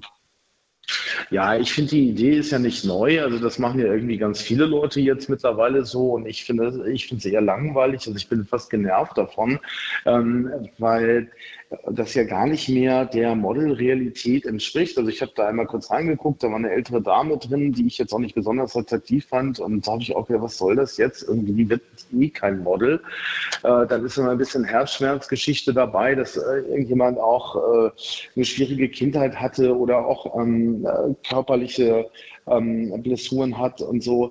Das erregt natürlich auf jeden Fall auch mein Mitleid, aber das ist eigentlich auch nicht Sinn der Sache, weil man das auch von so vielen Seiten bekommt. Ich finde Ja. das ich sehe den Bezug zum Modeling nicht. Ne? Also für mich ist das eine Trash-Show irgendwie so, RTL 2-Niveau und es hat ja gar keinen Bezug zum, zu der Modelrealität. Okay. Ne? Wie unterscheidet sich denn ein Casting, was ihr jetzt macht mit eurer Agentur, von äh, so einem typischen Germany's Next Topmodel Casting? Äh, Also ja, äh, einfach auch in dem Anspruch. Ne? Also ich könnte jetzt keine, tatsächlich keine der Kandidatinnen bei mir in die Agentur aufnehmen. Ne? Das geht, also keine einzige würde hier in diese Agentur kommen, ne? weil ich auch keine Kunden dafür hätte, die jetzt sagen würden, okay, die buche ich jetzt als Model. Okay. Krass. Ja, Du- das ist wirklich krass, ne? Mhm. Du hast ähm, eben auch so schön gesagt, es hat mit deiner Realität nichts zu tun. Da würde ich gern frech einfach mal auf dein Privatleben zu sprechen kommen, weil wir ja äh, auch über Schönheitsideale im weitesten Sinne sprechen heute Abend. Und ähm, ich habe mich schon gefragt, ähm, was macht es, wenn man in seinem Leben nur von schönen Menschen umgeben ist? Würdest du sagen, dass auch dein Freundeskreis überwiegend aus Models besteht oder und, und das vielleicht unbewusst einfach abfärbt oder, oder achtest du da gar nicht drauf? Also ich habe mal eine sehr ungesunde Phase gehabt, in der ich sehr viel gearbeitet habe und auch wenn du viel arbeitest, bist du natürlich auch viel mit den Menschen, mit denen du arbeitest, auch umgeben und auch privat natürlich Ja. ähm, und äh, hast viel mit deinen Kunden zu tun, viel mit Fotografen, Models und so weiter. Und ähm, das war eine Zeit, wo ich auch persönlich manchmal so das Gefühl hatte, wenn ich in Urlaub gefahren bin oder so, dass ich mich auch erstmal an das andere Menschenbild tatsächlich gewöhnen musste und dachte, huch, die sehen ja ganz anders aus als die Leute, mit denen du dich jeden Tag umgibst, genau. Aber das hat sich mittlerweile gut eingependelt und mein Freundeskreis ist sehr bunt gefächert. Da sind Ärzte, Anwälte, ähm, freischaffende Künstler dabei. Also das ist sehr bunt und, und äh, das finde ich eigentlich heute angenehm, dass ich so nicht mehr so eng mit der Branche privat vermengt bin. Ähm, und einfach, das macht es für alle auch spannender, wenn man über andere Themen reden kann. Ne? Würdest du dann selber von dir über dich sagen, dass du ein eitler Mensch bist? Glaubst du, du guckst öfter in den Spiegel als andere Menschen? Nee, wie war das mit den äh, Schusters Kinder haben die schlechten, schlechtesten Schuhe oder so? äh, nee, also ich glaube, ich bin hinter der Kamera sehr gut zu Hause und ich würde nicht sagen, ich bin nicht, äh, ich bin gepflegt und, und auch sicherlich auch ein bisschen eitel, aber persönlich interessiert mich das nicht mehr so. Ne? Okay. Also das ist, ähm, da muss man auch über, ähm, wenn man das macht, wenn man den Job macht, den ich mache, dann muss man auch wirklich auch hinter den Kulissen auch gerne arbeiten und gerne für andere Menschen arbeiten und äh, sich kann sich selber da auch gar nicht so in den Vordergrund stellen. Also das meine 1200 Models und Influencer, die sind ähm, die Leute, die gut aussehen und die es in meine Arbeit geht und ich ähm, ziehe halt die vielen im Hintergrund. Ja. Das ist So erfrischend ehrlich auf jeden Ja, Fall, das Interview, kann ich schon absolut. sagen. Äh, Marco, ey, an dieser Stelle, vielen, vielen Dank für dieses sehr, sehr interessante Interview. Absolut. Cooler Einblick, den wir da Ja. bekommen haben. Sehr gerne. Und sehr ehrlich Ja. auch, das ist cool. Dann äh, wünschen wir dir weiterhin natürlich viel Erfolg für dich und äh, für deine Models und ähm, den Namen deines Buches, den werden wir natürlich auch unten nochmal dann in unseren Shownotes im Podcast äh, verlinken. Da kann Genau. sich das dann jeder kaufen oder vorbestellen, wenn es dann rauskommt Ende März. Super, freue ich mich. Alles klar. Vielen Dank. Danke dir. Mach Schönen es Abend gut. Schönen Abend. Ciao. Ja, ciao, ciao. Oh, jetzt ist mir, jetzt ist er aus der Leitung. Jetzt ist mir eine Frage, hätte ich doch noch gern gestellt. Was das? Mist. Ähm, und zwar, weil wir es vorhin auch hatten mit, äh, mit äh, Luna von gutefrage.net, äh, mit, mit hier Hyaluronsäure und alles oder überhaupt ähm, die OP. Wie viele Models bei ihm denn überhaupt Eingriffe hatten? Also ja, auch richtig, das- äh, weil wir haben ja schon differenziert, Hyaluronsäure ist ja bestimmt interessant. minimal. Bin mir aber sicher, dass man das in seinem Buch Fake vs. Fame rausfindet, wenn man das liest. Ja, vielleicht jetzt auch nicht von der eigenen, stell, von der eigenen Agentur weiß ich nicht, weil wenn das, wenn Muss das ja in der keine Branche Namen so, nennen, aber er kann ja sagen, wenn das üblich ist in der Branche, dann Aber man, vielleicht, so. vielleicht ist es auch nicht üblich und dann sagt man bei mir in der, in der Agentur findet man das auch nicht. Gut. Wer weiß, wer weiß. Es wird ein Geheimnis bleiben. Es ist, ja, also ich glaube, allein mit ihm hätten wir, glaube ich, zwei Stunden füllen können. Wahnsinnig spannend. Absolut, aber schon aber auch, krass, Ich, oder? Ganz kurz, diese Hyaluronsäure, das habe ich halt äh, mittlerweile auch gegoogelt und mir mal angeguckt. Das verstehe ich. Also ich finde das auch immer noch, für mich ist das ein bisschen, es, es ist ja subjektiv, aber für mich ist es schlauchig. Es ist nicht Mhm. mein Geschmack. Ja, man sieht es schon meistens schon. Es gibt natürlich ähm, schön gemachte Sachen und dann gibt's Harald Glöckler. Ja, aber, Aber, das ist ja auch ähm, es- Botox. Das ist ja wahrscheinlich auch wieder krasser. Ich weiß nicht, ob man, also Luna hat's ja vorhin erklärt, ich glaube, mit Botox nur was aufspritzen tust du nicht, weil das ist ja, das ist ja ein Nervengift, was eigentlich nur der Faltenbildung vorbeugt, glaube ich. Gut, da werden wir. Da werden wir uns beraten lassen. Oder ich habe mich beraten lassen, äh, viel mehr, denn ich habe ja ähm, vorab aus äh, zeitlich Termingründen äh, ein Gespräch mit einem Schönheitschirurgen geführt und da ganz viele interessante Infos bekommen, hören wir auch noch alles in den nächsten Minuten. Gleich schauen wir erstmal in die gute Frage.net Community, was die so meint. Natürlich haben wir auch von euch wissen wollen, wie ihr zum Thema Schönheit so steht und auch zum Thema Problemzonen. Das geht ja so ein bisschen Hand in Hand, haben wir auf gutefrage.net uns mal ein bisschen umgehört. Und da gibt's ähm, einige, die sagen, ja, Problemzonen habe ich, aber ich mag meinen Körper trotzdem. Und das ist auf gutefrage.net auch die Mehrheit mit guten 38 Prozent. Ich habe auch mal geguckt, was da für Nachrichten reinkam. Und zwar hat äh, Honeysuckle geschrieben, ich denke, den perfekten Körper, den gibt's gar nicht, auch nicht bei Models. Man sollte sich eher auf die positiven Stellen des Körpers konzentrieren. Alles hat seine Vor- und Nachteile. Und das finde ich sehr, sehr geil, weil man redet immer nur von Problemzonen. Man redet nie von, was ist das dann, Ge- Gewinnzone, Erfolgszone? Das müsste man doch mal äh, einführen eigentlich. Ja, Schokoladenseite gibt's vielleicht noch, Oh, aber das ist stimmt. aber das ist ja das ist ja auch wieder so negativ, weil das ja impliziert, dass es auch eine schlechte Seite gibt. Ne? Also so dieses, das ist immer so dieses, ja, Ja, nimm, nimm lieber die Seite, das ist das geringste. Wo Übel. Licht ist, ist auch auch Schatten. blöd. Ne? Ich, will Schön- jetzt, ich will jetzt auch nicht aufs Licht verzichten. Schön fand ich aber auch den Kommentar von Goldstück 811. ähm, sagt, ich bin von, von den Haar bis zu den Zehenspitzen eine einzige Problemzone. Wie ich damit umgehe, ich nehme es gelassen. Ja. Finde ich sehr gut. Goldstück äh, hat das Internet auf jeden Fall gewonnen und, und die Show damit. Ähm, wir haben euch natürlich auch schon äh, gefragt, ähm, wie ihr zu Beauty-OP steht. Auch da habt ihr einiges geschrieben. Habt ihr schon mal was machen lassen? Oder würdet ihr euch für Schönheit unters Messer legen? Da hat jetzt äh, Hydraulikbagger auf gutefrage.net geschrieben. Also, ne, ist natürlich ne, der Spitzname ähm, der Person. Wer das machen will, soll es machen. Finde es gut, dass man damit gerade verunfallte oder missgebildete Sachen korrigieren kann. Finde ich übrigens auch sehr gut, das Argument von Hydraulikbagger. Ja, und wenn sich eine Dame jetzt eine schönere Nase machen will, sollen sie es machen, meint Hydraulikbagger. Verstehe aber nicht, wie manche Ladies da so hart übertreiben, dann wie Monster rumlaufen und das schön finden. Stichwort Gina Lisa Lofink. Aber da gibt's ja auch hundert andere. Ja, wir sehen jetzt, also, ähm, wir sehen auch Harald Glückler ja gerade im Dschungelcamp. Ich glaube, Ja. das, ist, das sind natürlich Extremfälle. Auch da, ey, je- jeder hat seinen eigenen Körper Ja, und, und, und das Recht damit umzugehen. Ich denke es mir auch. Also, wenn die Leute damit happy sind, ne, dann seid damit happy. Also da, ich denke mir, you do you. Das ist. wir hören es ja äh, noch von einem Schönheitschirurgen, Ja. wie, wie oft vielleicht auch solche Extremfälle vorkommen. Ja, und auch auf gutefrage.net wollten wir gerne von euch wissen, Beauty-OPs, wie steht denn ihr eigentlich dazu? Und äh, Thorsten kann ja mal das Ergebnis des genau, Ganzen es war, eine- war eine zusammenfassen. Mhm. Umfrage. Würdet ihr, also würdet ihr was an euch machen lassen? Könnt ihr euch das vorstellen? Hat vielleicht schon mal was machen lassen oder gar nicht? Und da sagt fast die Hälfte, nee, kommt für mich nicht in Frage. Mhm. Ich hätte aber fast den Anteil deutlich höher eingeschätzt. Okay. Ähm, rund ein, äh, ein Viertel sagt dann, ähm, ja, aus medizinischen, äh, Ja. psychischen Gründen kann ich es mir vorstellen.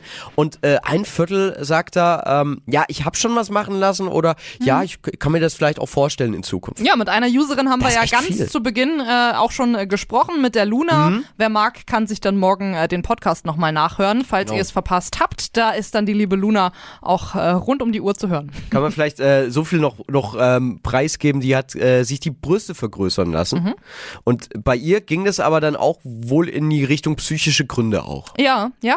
Also sehr spannend, äh, wie sie ihre Beweggründe vorhin erklärt hat. Ähm, ich bin auch gespannt gleich, weil ich selbst eben nicht bei der Aufzeichnung dabei sein konnte. Das hast du ja Mhm. allein geführt, das Gespräch.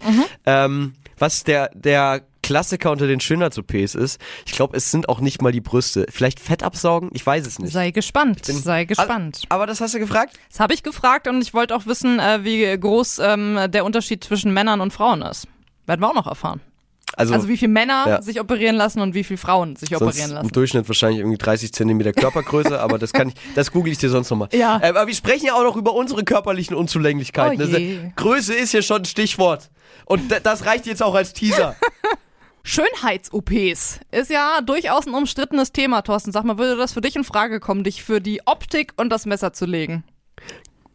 Wenn du so fragst, findest du, ich hab's nötig? Nein, wenn überhaupt du würdest. ähm, nee. Nein? Nee, aber das heißt aber. Mhm. Also ich bin nicht hundertprozentig jetzt glücklich. Also ich, wär ich, würde ich aussehen wie ein Model, dann wäre ich wahrscheinlich nicht im Radio, wie du heute auch schon treffend über uns beide festgehalten hast. Ähm, aber deswegen würde ich keine OP machen lassen, wobei es teilweise vielleicht auch Sinn machen würde bei meinen Unzulänglichkeiten. Sp ich spreche nachher gerne noch offen drüber. Ja. Ich bin jetzt erstmal, ich bin jetzt erstmal neugierig, was du heute mit dem Schönheitschirurgen da geschnackt hast. Mhm, genau, das ist jetzt nämlich der kleine äh, Einstieg gewesen in unser Thema jetzt. Ein Schönheitschirurg aus äh, Frankfurt. Und das ist äh, Dr. Dennis von Heimburg. Und äh, der äh, operiert und äh, aus ästhetischen Gründen. Und mit dem habe ich heute Nachmittag aus Termingründen schon gesprochen, das aufgezeichnet. Und das Interview, würde ich sagen, hören wir uns jetzt mal an. Hallo, guten Abend. Hallo Saskia. Schön, dass du dir die Zeit genommen hast. Jetzt ist meine erste Frage gewesen, man macht so ein Medizinstudium, das dauert ja auch eine ganze Weile. Ähm, du bist äh, oder hast dich dann dazu entschieden, plastischer Chirurg eben zu werden, ästhetischer Chirurg Ja. und nicht, äh, keine Ahnung, Internist, Herzspezialist. Warum eigentlich? Ja, ist eine gute Frage. Also ich muss äh, oder ich kann dazu sagen, dass mir immer schon in meiner Kindheit gefallen hat, Dinge auseinanderzunehmen. die natürlich kaputt waren und sie immer wieder zusammenzusetzen. Und der Erfolg war, dass sie fast immer ähm, wieder funktioniert haben danach. Das ist jetzt vielleicht eine ganz banale Erklärung, aber es hat mir immer Spaß gemacht, äh, nach Standards oder nach gewissen Strukturen etwas ähm, wieder zusammenzusetzen. Und äh, das ist eigentlich ähnlich meiner Arbeit, die ich heute auch mache. Und äh, außerdem haben mir Dinge gefallen, die so biologisch sind. Also weiß ich nicht, wenn du ein Gras aussäst und das fängt an zu wachsen, wenn du es wässerst, ja, oder, oder Pflanzen. Und das, das alles ist, ist, ist eigentlich eine Kombination von Biologie und, und dann der Reparatur von vielleicht Gerätschaften. So kann man sich Mhm. vielleicht richtig plastische Chirurgie, also die Rekonstruktion vorstellen. Wir reden ja heute eher von der Schönheits- oder ästhetischen Chirurgie. Okay, das heißt, da ähm, ist für dich auch der Anreiz, das zu machen, eher das äh, Wiederherstellen von Leuten, die zum Beispiel durch einen Unfall irgendwie entstellt worden sind, äh, immer der, der Anreiz gewesen, jetzt weniger, ich sag mal jetzt das typische Lippenaufspritzen. Genau, so bin ich da hingekommen. Ähm, Das habe ich auch viele Jahre gemacht, aber die letzten äh, 20, 25 Jahre eigentlich ausschließlich äh, ästhetische Chirurgie. Ja. Jetzt interessiert mich, ähm, welcher Eingriff wird denn bei dir am häufigsten angefragt? Also der häufigste Eingriff bei Frauen ist nach wie vor ein brustchirurgischer Eingriff, in der Regel mit Brustimplantaten eine Vergrößerung, Brustvergrößerung. Und äh, danach in, in abfallender Häufigkeit Lidplastiken und Fettabsaugung. Und ähnliches hast du auch für den, für den Mann zu sehen. Da ist die häufigste Operation die Lidplastik, Oberlidplastik, also die, die Korrektur von Schlupflidern, aber auch die Männerbrustkorrektur und auch hier die Fettabsaugung. Ähm, jetzt hast du es ja gerade schon angesprochen, auch Männer kommen zu dir. Hast du Ja. da ungefähr eine Zahl? Wie ist denn das Verhältnis? Kommen denn nach wie vor mehr Frauen? Und wie viel mehr Männer sind es denn vielleicht in den letzten Jahren geworden? Ja, also definitiv ähm, sind die Männer am ähm, Zuwachsen, äh, in, zahlenmäßig in unserem, in unserem Patientenaufkommen. Ähm, in einer Großstadt, wie jetzt auch mein, meine Praxis ist hier in Frankfurt, da haben wir ähm, mehr Männer als vielleicht sonst üblich. Das sind knapp 20 Prozent. Das ist jetzt gemessen an, dem, an, der, an der Anzahl von Männern natürlich relativ gesehen weniger. Gemessen an der Vergangenheit aber schon deutlich mehr. Früher waren es eher 10 Prozent, manchmal noch weniger vom Gesamtaufkommen. Und was glaubst du, woran das liegt, dass das immer mehr Männer auch machen? Hm, Eigentlich relativ einfach zu erklären. Also Männer sind, sind auch zunehmend eitel, ja, also im positiven wie im negativen Sinne, auch sehr übertrieben eitel. Das ist natürlich auch ein bisschen der, der Fitnesswahn, ja, und äh, die, auch das hat ja einen enormen Zuwachs, die, der Gang ins Fitnessstudio. Und wenn du dann feststellst, dass gewisse Dinge durch dich nicht zu korrigieren sind, dann äh, suchst du möglicherweise jemand, der dir helfen kann. Und auch ähm, die Mode der letzten 10, 20 Jahre, dass es zunehmend slim wird, die Mode, dass du feststellst, oh, ähm, die, die Männerbrust zum Beispiel lässt sich überhaupt damit nicht verstecken. Du kannst kein Slim-Hemd anziehen, einen eng geschnittenen Anzug oder so. Und das ähm, führt die Männer auch häufiger hierher. Auch die minimalinvasiven Dinge wie Botulinumtoxin und äh, Fillerbehandlung äh, nimmt auch bei Männern zu. Das ist einfach, äh, machen wahrscheinlich auch die Medien, die sozialen Medien. Äh, äh, ihr seid dafür verantwortlich. Ja. Also unter anderem, ja. Ja, na klar. Äh, Nun äh, denke ich mal, sind ja die meisten Leute überlegen sich jetzt nicht morgens beim Kaffee, ach heute lasse ich mal was an mir rumschnippeln, sondern das ist ja meistens äh, dann doch ein Prozess und viele Leute leiden ja auch unter einem gewissen Aspekt ihres Körpers, bevor sie sich dann entschließen, einen Eingriff machen zu lassen. Und wenn das grundsätzlich immer mehr Menschen, sowohl Männer als auch Frauen in Erwägung ziehen, hast du das Gefühl, dass der Druck einer gewissen Norm und einem gewissen Ideal zu entsprechen immer größer wird?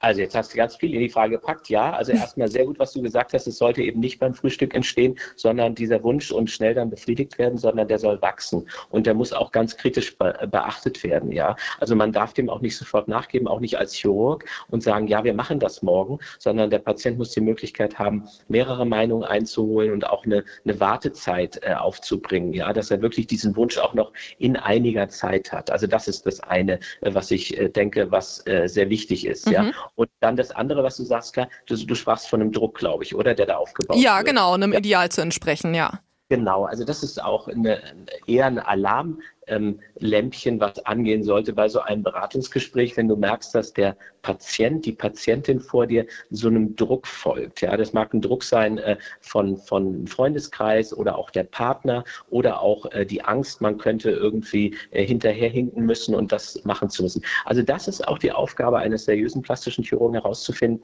was ist die Indikation, was ist der Druck dahinter, die Motivation. Und ähm, wenn man, äh, und man sollte es sich auch leisten können, das abzulehnen, wenn du merkst, es ist nur ein Zeitgeist oder irgendetwas. Denn wir müssen immer wissen, wenn wir schneiden, das ist in der Regel nicht wieder zurückzudrehen.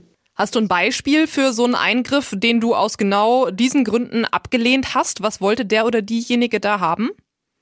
Also äh, ja, es gibt zum Beispiel, was ich, was ich nicht mache, war gelegentlich mal der Wunsch, Waden, ja, Waden zu verkleinern und zwar über das Maß hinaus, dass man Fettgewebe wegnimmt, wenn da gar kein Fettgewebe mehr ist, den Muskel zu verkleinern. Okay. Das ist etwas, was wir nicht machen. Es gibt auch andere Sachen. Ich mache auch genitalchirurgische Eingriffe. Hm, dann sind es Verengungen dort im, im, im Vaginalbereich. Das finde ich eine sehr, einen großen Eingriff und weiß nicht, ob es tatsächlich, ich mache es nicht und erkläre das auch den Patienten, warum ich das nicht tue. Denn wenn man tatsächlich sieht, dass der Medizinaspekt darunter leiden kann, die Funktion leiden kann, dann denke ich, ähm, muss man das auch für sich ablehnen. Und außerdem natürlich, was ich ablehne, sind wirklich so ähm, Motivationsgründe. Also wenn du merkst, das ist der Partner, der dabei sitzt, immer redet und sagt, äh, wir hätten gern die Brust so und so ah. Mhm. dann sehe ich eigentlich, das ist gar nicht der Wunsch der Patientin. Dann lehne ich das ab. Okay, ja, finde ich schon mal äh, gar nicht und schlecht. Eine Sache ja? ich, ich operiere keine Minderjährigen und behandle auch keine Minderjährigen. Okay, das ist, Ganze ist natürlich auch immer eine Frage ähm, des Preises. Du hast gerade schon die meist gefragten OPs, Beauty-OPs zurzeit ja. genannt. Bei der Frau ist es die Brustvergrößerung, beim Mann auch viel ähm, äh, Botulinum, also Botox ist das wahrscheinlich, mhm. ne? Falten wegspritzen, wie man ja. so schön sagt. Was kosten sowas im Schnitt? Gut, das ist genau im Schnitt. Ähm, also wenn du das jetzt äh, in der Suchmaschine eingibst, wirst du wahrscheinlich äh, irgendwelche Kampfpreise finden. wenn du, wenn du, nein, es ist ja, du musst immer die Sicherheitsaspekte abwägen, dass du ein gutes Krankenhaus hast, einen Operateur, der seriös ist, gute Implantate zum Beispiel, ja, die Nachsorge muss drin sein, keine Zusatzkosten entstehen und so weiter. Dann kommst du sicherlich auf mindestens 6.000 Euro für eine seriöse Brustvergrößerung, ja, und nach oben hin kann es offen sein, wenn das ein besonders renommierter ähm, Arzt oder Chirurg ist oder du vielleicht irgendwas Besonderes möchtest, ja? Ja. Jetzt so. ist es ja in Deutschland so, dass äh, eine Brust-OP zumindest nach meinem Wissen ähm, nicht von der Krankenkasse gezahlt wird. In Österreich zum Beispiel ist es so, wenn jemand sehr viel Gewicht verloren hat mhm. und dann unter einer hängenden Brust beispielsweise leidet, dann übernimmt das die Krankenkasse. Bei uns ist das aktuell nicht so, richtig? Hm, das kommt darauf an. Jeder Einzelfall wird geprüft. Du kannst, einen, äh, du kannst einen Antrag stellen bei der Krankenkasse. Ähm, das geht über den medizinischen Dienst, aber sehr häufig wird das abgelehnt. Äh, muss man auch sagen, ob das Solidarsystem, das wir nun mal ja haben, wirklich solche Eingriffe bezahlen muss, muss man überlegen. Wenn es natürlich ein massiver Gewichtsverlust ist, dann wird es nicht selten übernommen. Ist dann, ich sag mal, Schönheit dann irgendwann, wenn es so weitergeht, ein Privileg für reiche Menschen?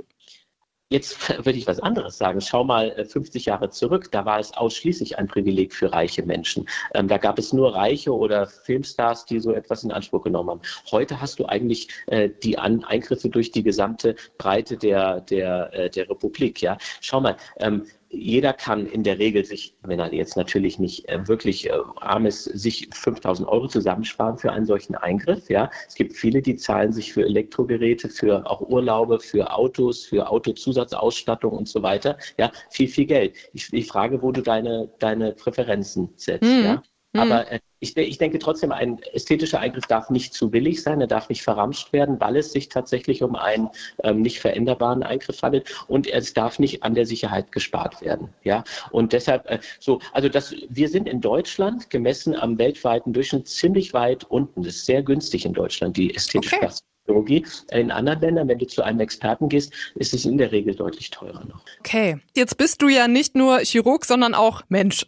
Und jetzt frage ich mich, wenn man den ganzen Tag sich mit ähm, oder viel mit Schönheit und ich sag mal mit einer gewissen Norm äh, der Leute entsprechen wollen befasst, ist man da in Bezug auf sich selber und auch vielleicht aufs eigene Umfeld auch sehr kritisch oder kritischer, als es vielleicht jemand anders wäre. Also guckst du Leute an und überlegst dir während die reden im Kopf, das und das würde ich jetzt wegnehmen und da würde ich einen kleinen Botox-Filler mhm. reinmachen. Ja, klingt sympathisch.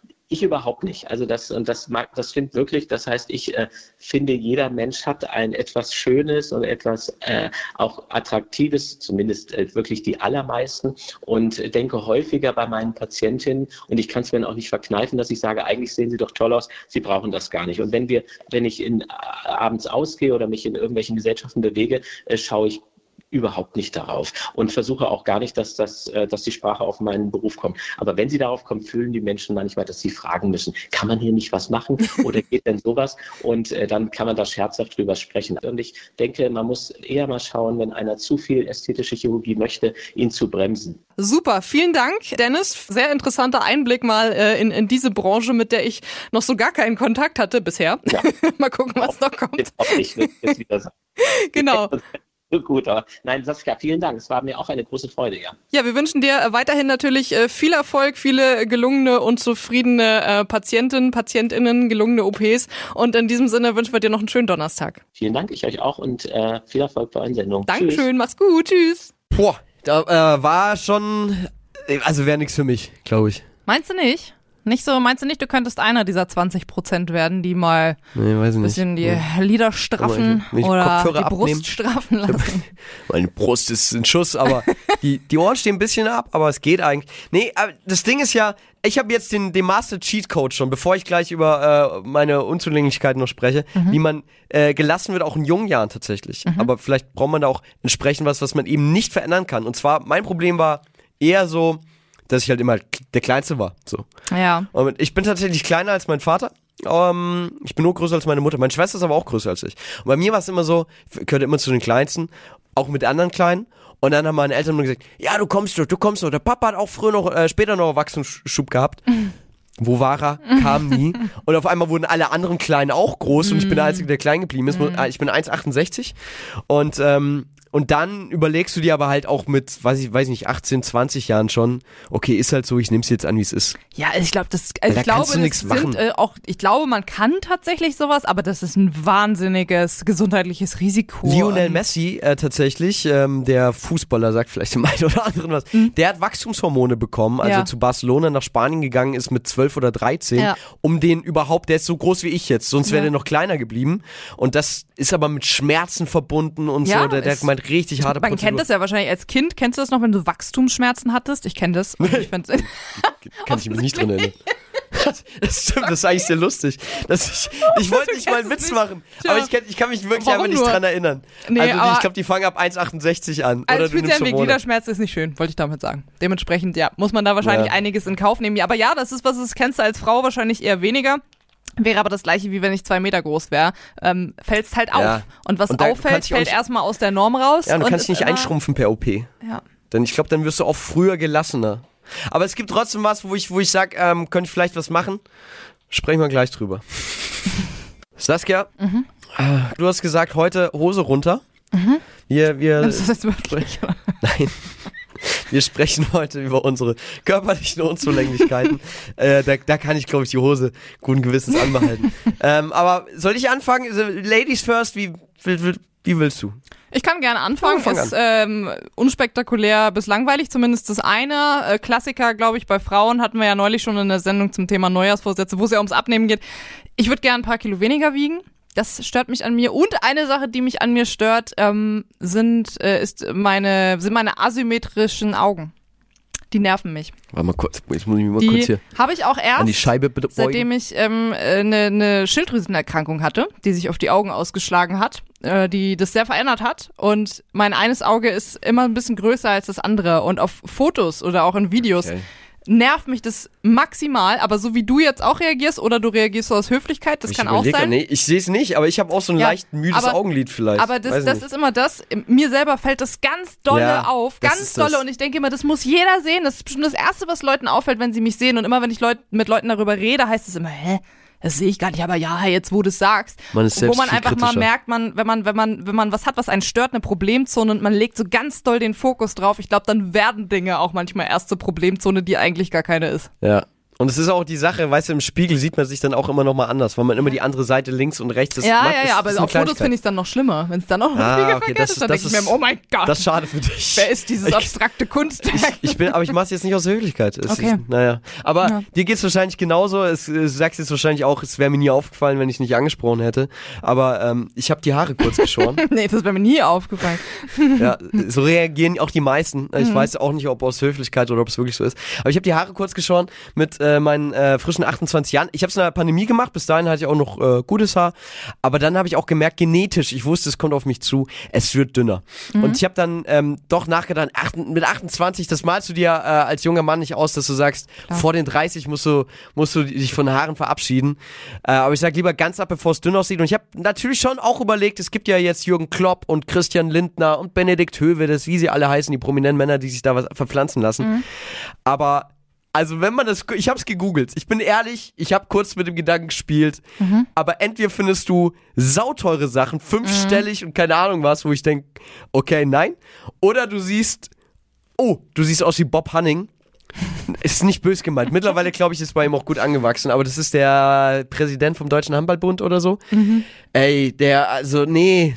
Nee, es Ja, sieht auch aber man muss auch sagen, dann bist glaub- du erwachsen, dann, dann wirst du ruhiger. Das ist das, was wir am Anfang von Luna gehört haben mit 30. Ja, und ich muss äh, zu, zu der, deiner Haarproblematik sagen, ich, ähm, wir, wir arbeiten ja noch nicht ganz so nur so. lange zusammen. Richtig, ich kenne dich nur so und ich äh, kenne äh, nur ein äh, paar Fotos von dir, wo du noch lange Haare hattest oder längere Haare hattest.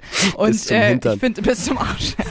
und finde es, find es ähm, so muss ich sagen, glaube ich, besser. Und ich finde, nett, du ja. hast einen äh, guten Kopf, eine gute Kopfform für kurze Haare, steht dir wunderbar. Das als der absurdesten Komplimente, die ich je bekomme. Das ist eine sehr attraktive Kopfform. Aber das Ja, nehme ich. Kann nicht jeder tragen. Das nehme ich. Und Ja. in diesem Sinne, äh, der Mensch ist auch einfach ein Gewohnheitstier. Deswegen ähm, gewöhnt euch an den Körper, den ihr noch Jahrzehnte habt. Ja. Hakuna Hauptsache, er Matata. leistet euch gute Dienste. Ja, bis nächsten Donnerstag. Ciao. Gute Frage, deine Talkshow. Für mehr Infos klick gutefrage.net slash radio.